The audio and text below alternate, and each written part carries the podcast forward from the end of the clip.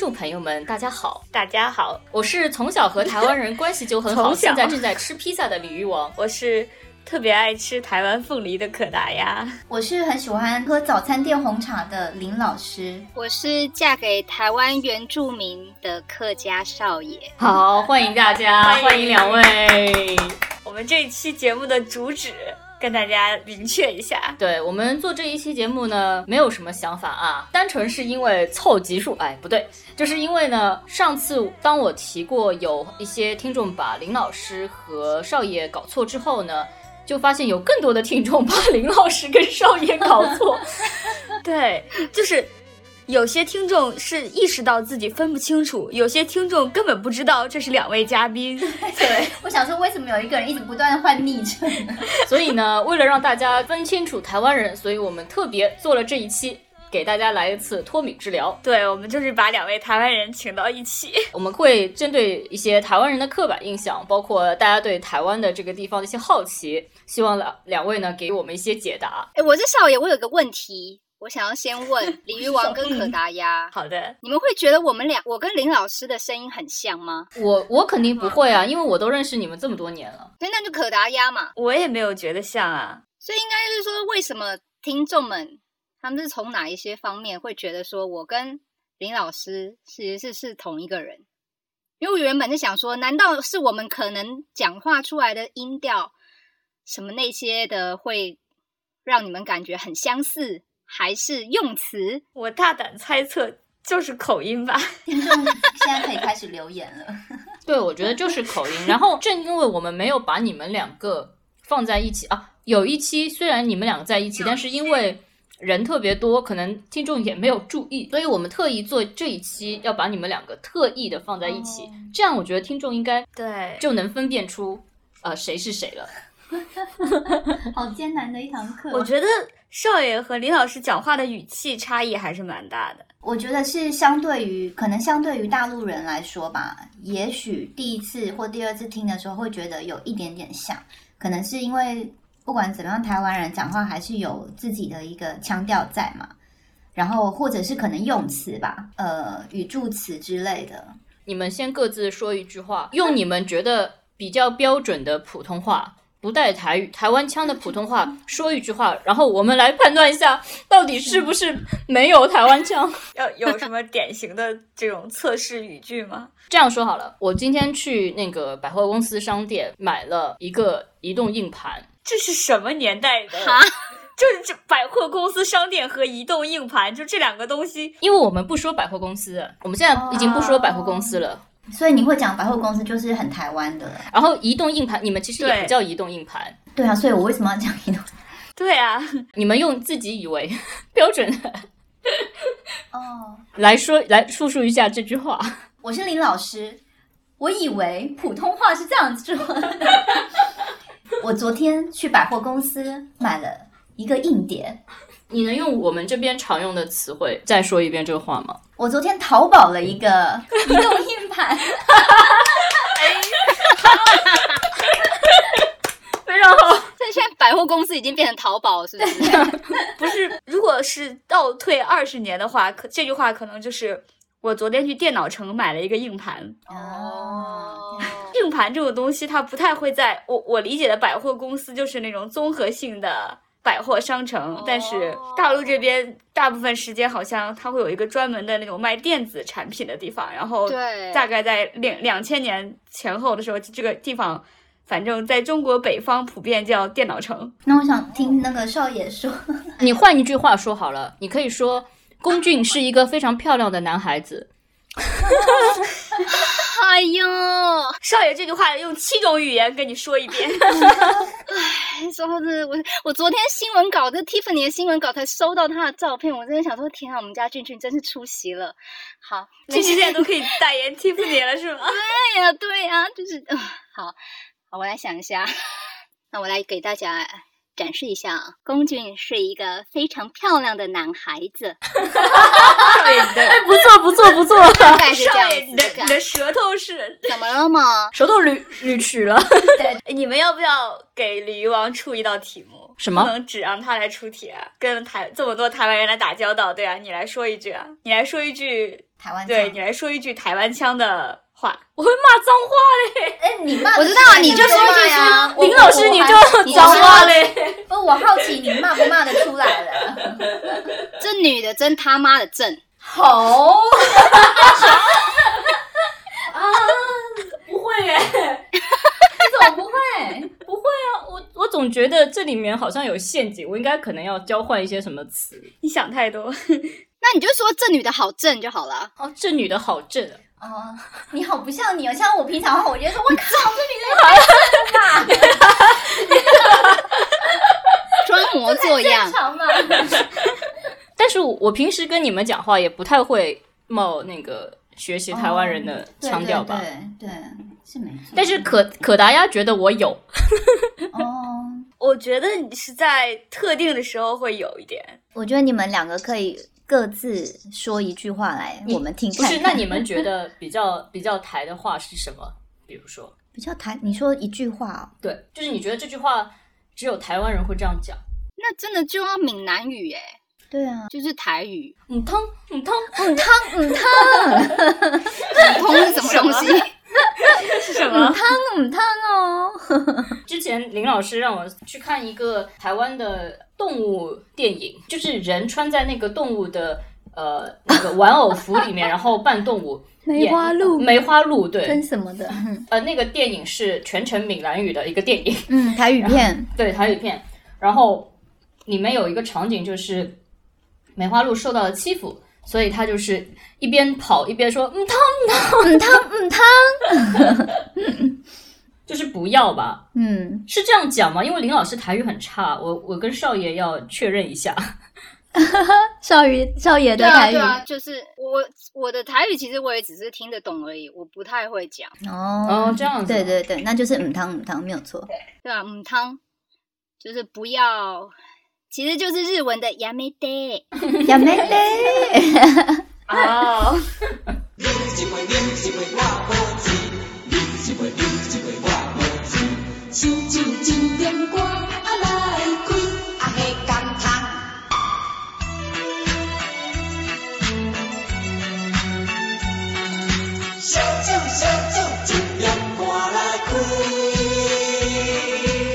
们两个是不是都被问过一个问题，就是台湾人说话是不是很嗲，或者是听到过这样的评论？有，有当时听到会觉得莫名其妙吗？我是少爷，我的话，我的话，对，会是会呃，就觉得困惑，why，就是为什么这个点在哪里？这样子，就是不懂，就是为什么会被说声音好像很很软？因为有些人也会，我也听过人人讲说，台湾人讲话腔调软软的、软软绵绵的这样子，在我们看来，就是台湾好像因为有一种女生的音调，因为我们有一些明星啦，就是比较。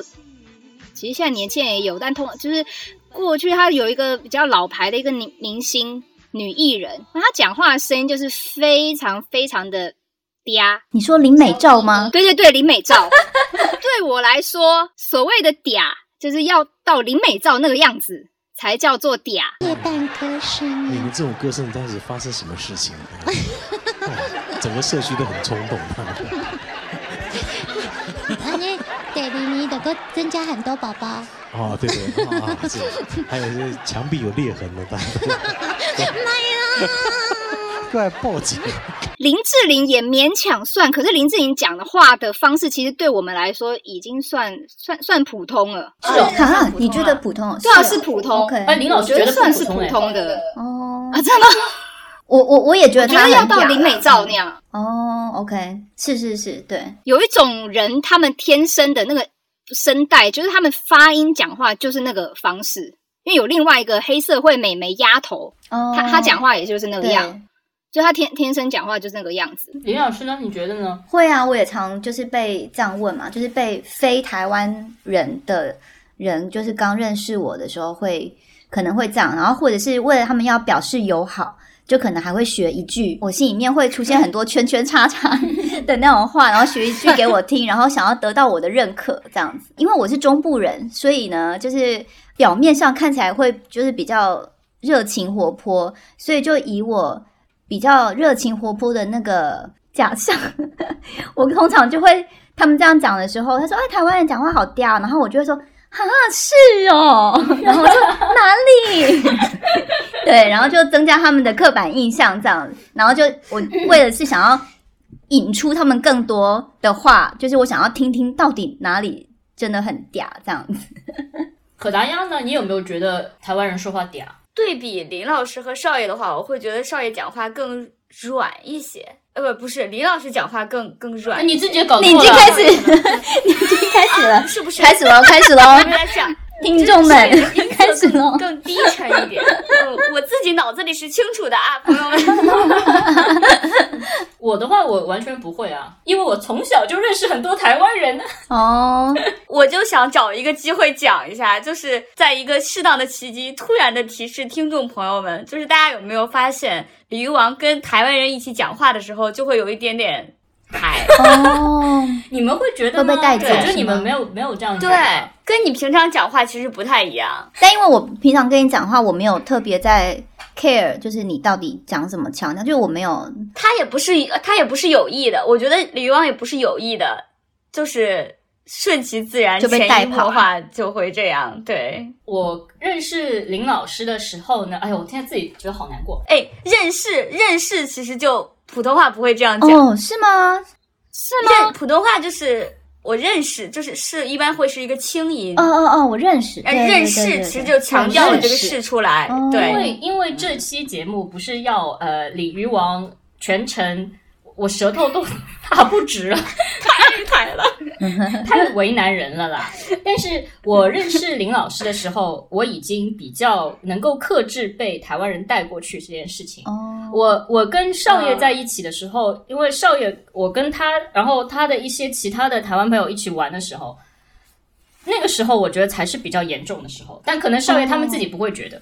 哦，我刚刚那一段，呃，可达鸭，你觉得是不是有被带过去呢？嗯，真的是就没有回来过。真的哦，就比如说在最后加这件事情，这个习惯，这个用法也很台，就也是我概念中的比较台的一个意象。对，呃，我觉得我们可以做一期对应节目，就是找两个找两个东北话嘉宾，然后看看我会不会被带跑，对 对对，请大家就是对。称节目、镜像节目。对，那比如说你说，请大家期待，嗯，我们会说期待，哦，期待，OK，嗯就还是腔调跟腔调还有用语的一些差别嘛。对嗯，对对，我说说回正常讲话。嗯，就虽然台湾人不会觉得我有什么口音，呃，但是比如说可达鸭或者是其他人不是台非台湾人的人。他们会觉得说我有点台，我不知道你刚认识我的时候会不会有？嗯，对我，因为我我不知道你是你是哪里冒出来的，因为他说我从小的积累。对，虽然我嗯也不能说很认识呃这里的人，可是我听你讲话就觉得你你说的话那口音又不像这里的人的那个腔调，就觉得你是好像不知道哪里来的那个华侨这样子，怪怪的。我可能就是一个缝合怪，有点对，就结合了很多对乱七八糟地方的对，乱七八糟的口音。嗯，对，虽然大家否认了台湾腔很屌，但是大家还是会觉得台湾腔有点软。因为台湾腔有点软，所以呢，我们这边还有一个刻板印象，就是台湾男生很娘。哦，很娘，对，你们你们会觉得台湾男生很娘吗？你会觉得马景涛很娘吗？少爷，对我自己的话，我就觉得，我就觉得不会啊，因为因为首先就是我们不会觉得这个样子的说话方式很娘嘛，所以我们当然就不会觉得说用这种腔调讲话的人很娘。我想到一个就是比喻好了，我讲看看这个比喻，看你们觉不觉得这样子娘？呃，我之前就是听，诶，不知道是哪里看到的，就说形容台湾男男生，呃，把妹的技术很像意大利人，所以说台湾男生是亚洲的意大利人。那你们觉得这样娘吗？娘，哦，好，那就是你说的哦，那我没有说。意大利人就很讨人喜欢啊。哦，对不起，我现在说到意大利人，我脑海中只有那个意大利手势，意大利经典手势。bene, tutte bene。因为我我自己的经验的话是，我觉得法国人也蛮娘的。对，所以我就觉得台湾人，你说娘不娘，我就觉得还好。就是对你有更厉害的对照组，也也不能说不相上下。对我觉得，如果说论娘的话，考不好就是法国男生，对法国男生可能真的更娘一点。哇哦，这个都市里进步的科技多了一只眼睛，让我看到了野蛮的文明，同时办到了把它当做武器。大马路上我们都心急，按喇叭会破坏我们心情，为了生活突然靠边停，差点车祸讲了三字经哦。接下来一个刻板印象是，台湾人就感觉还蛮有礼貌的，这倒是真的。哦，这是这是不是刻板印象？我是觉得还蛮有礼貌的。嗯，那台湾人是不是不会骂脏话？我我一直有，我之前跟一个朋友聊过的一个刻板印象是，就是台湾的脏话的这个语料库没有很丰富，啊，词汇有点少。啊，真的吗？对，脏词汇话词汇少，有点少且文明，且且文明脏话词汇不够脏，对，真的吗？这个是我们说的不会骂脏话，对，是哦，这个是我脑海里的台湾人不会骂脏话你。们现在可以说两句，然后我我到后面逼。不见得，我觉得他们说出来的可能都不需要到逼的程度。你们 你们且说，对，台湾的最就是最脏的就是你话是什么能能够台湾人骂出的最难听的脏话是什么？最脏话，最脏话就是全世界都一样啊，就就都是那些最脏最脏的啊。不不见得哦，不见得哦。李，我想要听你们说说，那我们是会被逼的。那你那个只有三个字还好哎、那怎样？你是要把整句话讲完哎、那整句话是什么？我你那你要准备逼喽，哦，我准备逼。这真的不能播，就 OK。还好啦，你骂出来感觉那那是因为我腔调，还是内内容，因为我我现在就是我我人少生当中少爷讲一遍呢。对啊，少少爷讲少爷讲，有需要到要要要生气骂人的语气吗？还是因为只有这一句话，就是这几个字，在台湾如果说比较草根性一般人的话，它它是可以变成就是口头禅的，对，啊嗯，就是那问，其实甚至有点像是“哎，你吃饱没”之类这种的问候语的。可是他他在被对，可是他被被骂的时候，他可以如果是假设就是可能要凶一点的话，大概就会类似像是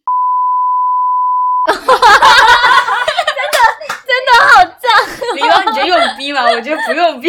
我觉得不用逼啊。我觉得不是，我觉得你这个不能少爷这句一定要因为这样大家就放出来，分出来了。大家就可以分出来谁是少那你们说要逼吗？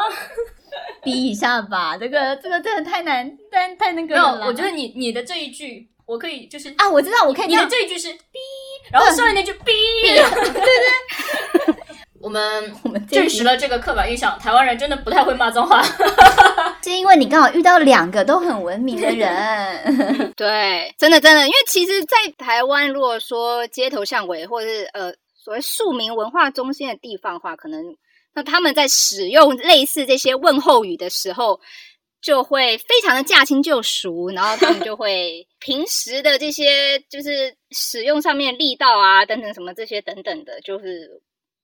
威力应该就是会蛮强的，但他们到底是怎么 运用这样子的语言，我的家庭就没有教导给我，所以我就不太对。李旺，你觉得你有没有发现，就是听到现在，就是台湾脏话全靠语气和力道。对，不然不然，大家还要，不然中文还有什么？可以有丰富的可大家来一个可以有丰富各种的的动词，就是动词，然后以及生殖器官，就是全部来一套，就是对配上结合上各种动词。我知道你说，但是你知道这真的对我们来说真有点困难，因为我们真的很文明啊。对，所以说这个刻板印象就就不算刻板印象啊，就是一个客观事实啊。哎，我是我是件好事，证明台湾人还是很文对，这明。件好事。不不不，我说我们是指少爷跟我，我们真的很文明，所以啊，对我们不是啊不是啊，我们这这我们这个啊 sample 真的不是很正常人。李老师脸都红了，对 就主要是这个事情对我们四个人来说都有点为难。对，都都真的蛮为难的。对呀、亲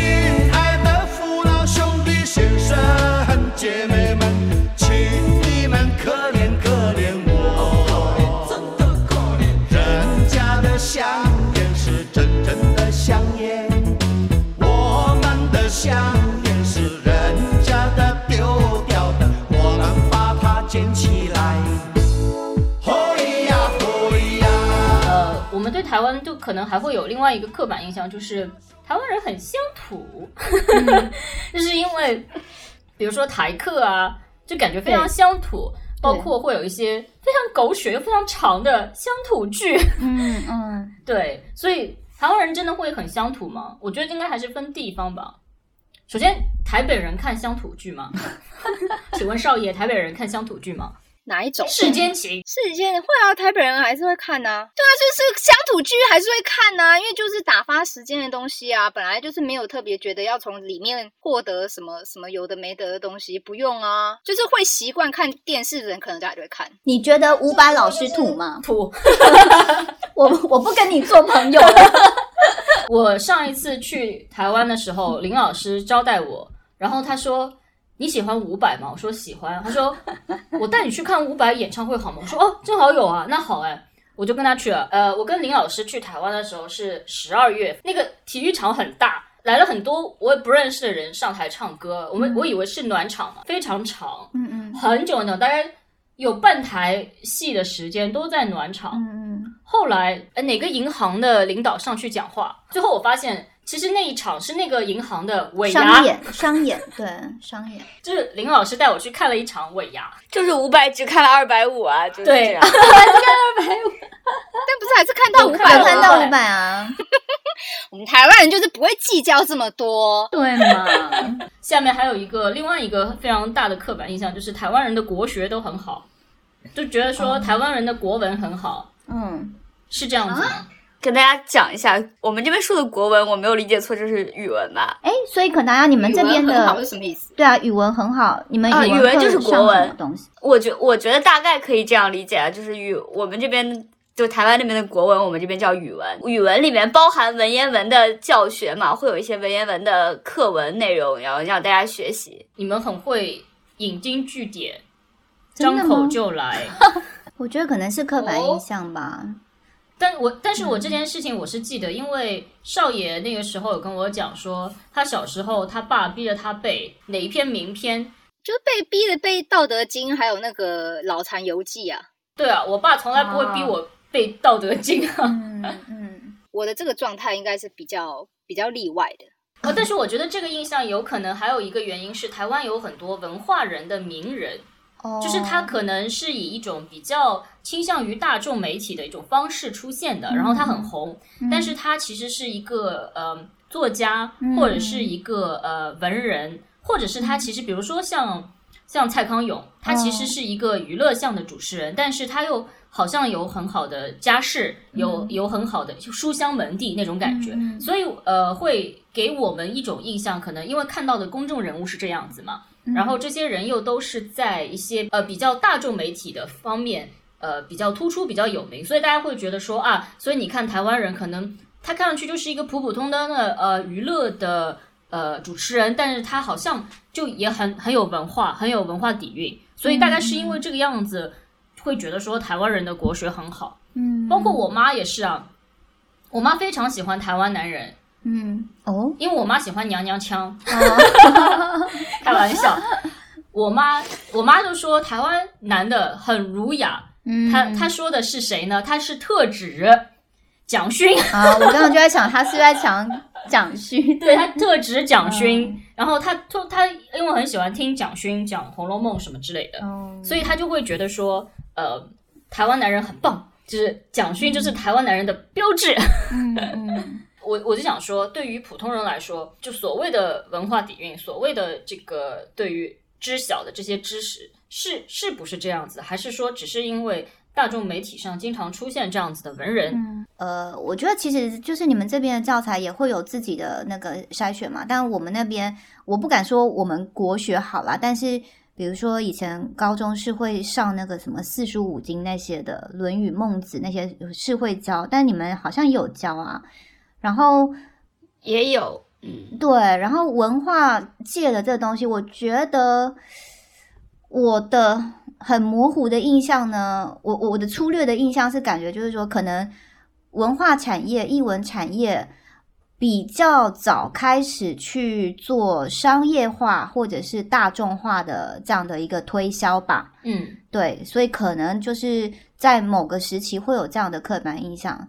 但就是我觉得现在应该是嗯那个这种商业化操作，其实各地都有了啦。嗯，那所以是一个大众的普及化的东西，可能会做的比较好。我我的确觉得，就是说在艺文活动这方面，其实你之前好像有问，是不是其中一个类似的刻板印象还是什么？就是这哦，台湾小清新哦，对，我我想到的其嗯的、其中一个那种例子，其实是比较类似像这样的。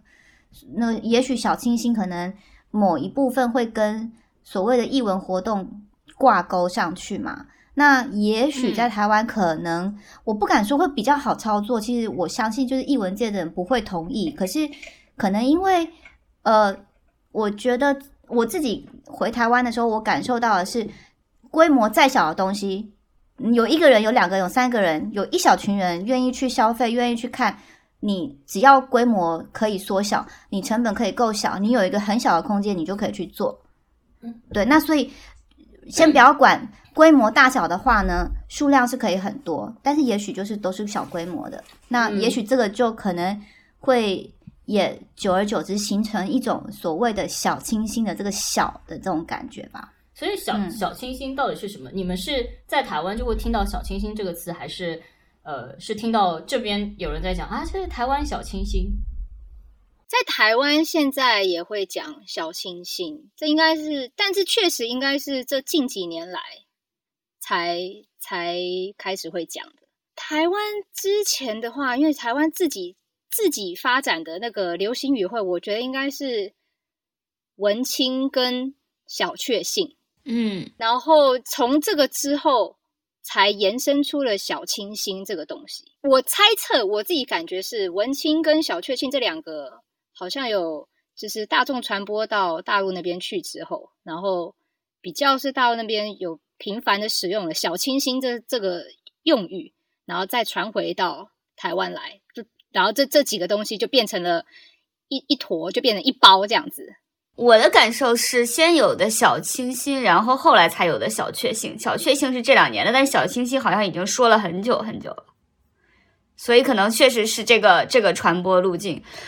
我现在想到，我觉得小清新的代代一个代表可能是当时那个台湾电影《海角七号》，哈，它好像是和《海角七号》那个画风打包出现的。哈，对，但是小确幸就小确幸真的就是近两年的，中间有一个明显的时间差，我觉得这个中间时间差还蛮久的，至少有一个三五年的样子。我能想到的一个比较把小清新、小确幸跟文青这种东西做一个商业化模式的操作的是像咖啡店的文化嘛？对对啊，咖啡店文啊化、对文创文化、文化文创产业，对。那如果说大家想象的刻板印象这种画面的话，可能就是这种小咖啡店、手冲咖啡店对对对，这样的一个还有形象吧。嗯，台北台北故宫博物院的文创非常的机车，哦，嗯。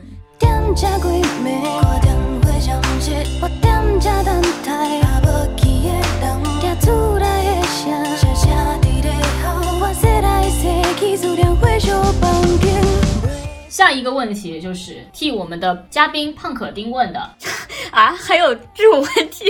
对，这个问题不是我提的啊，是胖可丁提出来的。胖可丁说：“台湾的女生是不是弯的很多？”哦，我不知道台湾女生弯的多不多，但是我在想这个问题的时候，我印象中我觉得台大周边很多。胖可丁说他他认识的拉拉里面很多是台湾人，然后我本来觉得说不会吧，但是我想了想，发现我认识的拉拉人拉拉里面或多或少呃都跟台湾人交往过，哦，是啊，对，包括我认识的台湾人，对吧？哦，直的也比较少。那应该是你的问题。对，我觉得应该是你的问题。嗯，所以是吗？我不知道是不是，但我回台湾我也觉得很孤单呐、那这个这个问题又要再可以再可能可以再放大一点，因为如果既然说哦，为什么台湾女生可能弯的很多，那是否也会有同样的感觉？台湾男生弯的多吗？我也觉得多。更多感觉，有比四川天府那个四川还要多吗？哎，对啊，我觉得四川那很很难讲啊，那很难讲。嗯我不知道，但是我我觉得 maybe 是能见度可能高一些吧。对，我觉得是能见度的问题。对，有道理，嗯毕竟可以结婚嘛。其实就是在同婚之前，能见度就的确已经是蛮高的了呀。但是另外一个能见度，讲能见度，我会想到我们的一种，就是我们自以为辨识酷儿的一个盲点，就是我们可能会以就是外在所见去判断嘛。可是其实这外在所见又不见得是那个嘛，真的。呃，就是别人心里面怎么想的，所以我觉得充其量，我想到这个问题，我只能回答说，我觉得我回台湾的时候呢，跟我小时候在台湾的时候，我感觉呃比较愿意呃随心所欲的做，就是 gender fluid 的打扮的人，可能稍微多一些，嗯这，样子。台湾人心中的 gay 都，对，是成都还是重庆？他们可能觉得成都跟重庆是一起的。对我我我我觉得这个问题的对，答案其实可能台湾人分不太清楚的，或者是可能不知道，可能根本就压根不知道。我们失去了重庆的听众。但是就我来说，在我不认识龚俊之前，我不知道四川这么厉害。我是因为认识了龚，就是知道了龚俊，然后呢，后来就是看了他很多二创粉丝的的那些创作什么之类的，我才知道说，哦，原来四川在大陆人眼里是很盛产 gay 的地方。对对，我知道认识龚俊之前，我对大陆是没有觉得说有一个地方是是这样的。有，那就是成都。对可达鸭，你别我跟大家说了，讲一个我们真的要失去重庆听众了。我我我跟大家，我跟大家讲一个，我我的那个大学就是在成都念的嘛。然后我们学校当年法语系全班只有五个男生，四个都是弯的。哦，啊，然后外国语学院每一年的一个盛大的活动就是戏剧节，就是各个小语种会。嗯，用他们的学习式的那个语言来表演那个舞台剧或者戏剧或者话剧之类的，然后那个每一年还会评奖，最后还会颁最佳男演员和最佳女演员。然后那一年的法语系的就演了一个贵妃醉酒，就你挺挺难想象的，法语系演贵妃醉酒啊。然后关键是杨贵妃那个就是我们当时的文艺部部长，也就是法语系的一个男孩子反串的，然后最后他拿到了最佳女演员，哇然后他妈妈和他一起上台领的奖。哇，很励志啊！对啊，给妈妈鼓励。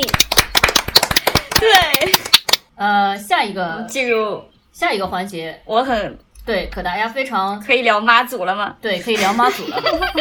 我对于妈祖文化非常好奇。对，林老师已经做过关于妈祖的一些资料的研究了，然后林老师他非常的崇敬妈祖，对，哦，妈祖嗯 plus，对，因为妈祖就什么都可以保佑啊。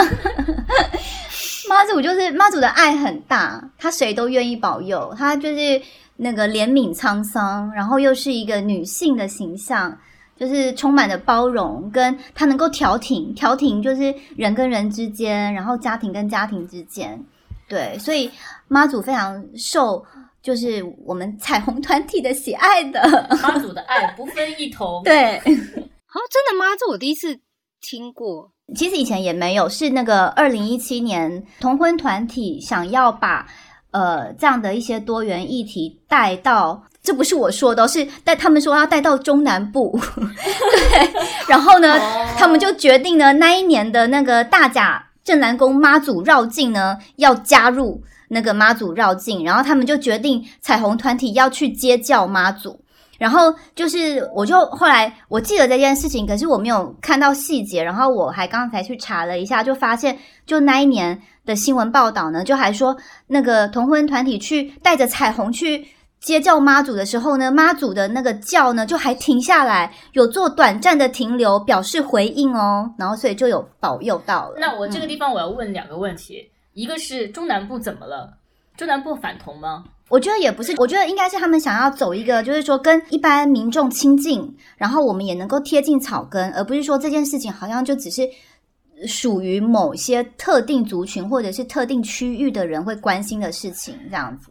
然后再借由就是妈祖的这个女性的包容的力量，对关怀苍生的这样的一个那个爱嘛，然后来传达这样的一个爱的理念。OK，、嗯那第二个那个妈祖抬轿，那个妈祖教是什么？什么是什么一个文化？这个是可大家非常想要了解的东西。对，哦，其实我也不是很清楚，但我知道就是说那种就是每年妈祖绕境的时候呢，他们就会抬轿子嘛，然后轿子里面就会有那个什么叫妈祖绕境？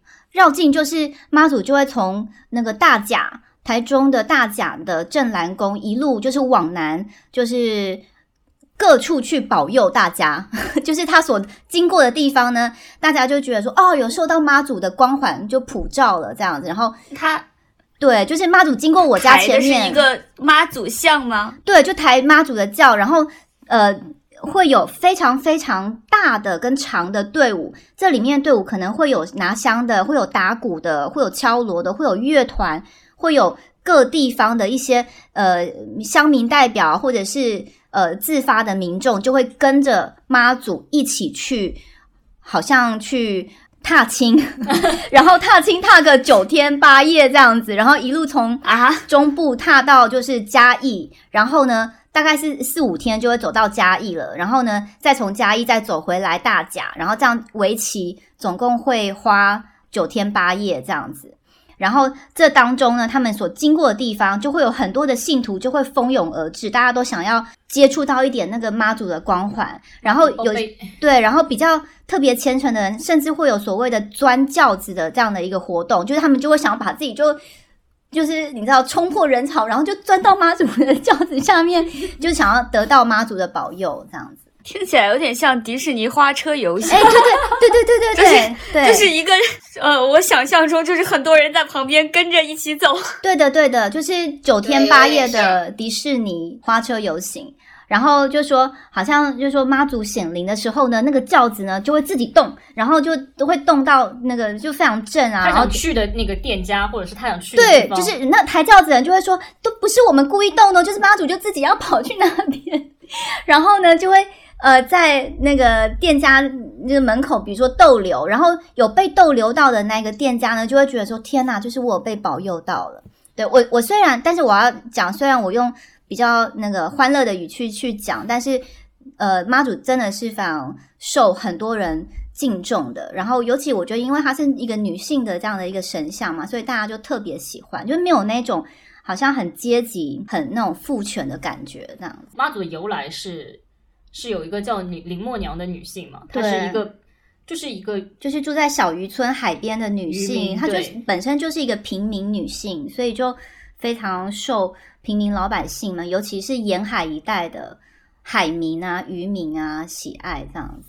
抬轿的人基本上也会披那个粉红色的毛巾那一些这样子，然后所以呢，像后来就是最近就是新闻在播报道这个事候的时候，就会讲说什么粉红色超跑开进某某人家，然后什么带来什么好运庇佑之类这种，所以逐渐大家都会开始开玩笑哦，就会想说妈祖就是是粉红色超跑，你们新年的时候会去需要去祭拜妈祖吗？不用。其实新年的话，就是看你想要拜哪一个神都可以，但是确实会有，一般是会有想说新年的时候，可能就是如果可以的话，就是去跟。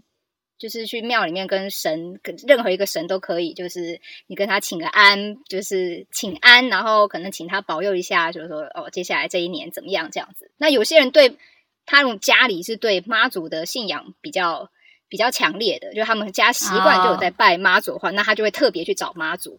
那有些人会有一些其他，因为台湾还是有客家人也有自己的那个自己的神啊，然后什么这这些等等这样。哎，少爷，你们家会拜拜吗？我们家以前会拜拜，然后因为主要是我奶奶、我阿嬷在拜，但是我阿嬷过世之后，那因为我们家本来是有我阿嬷请回来的祖先牌位，所以我们家会拜拜。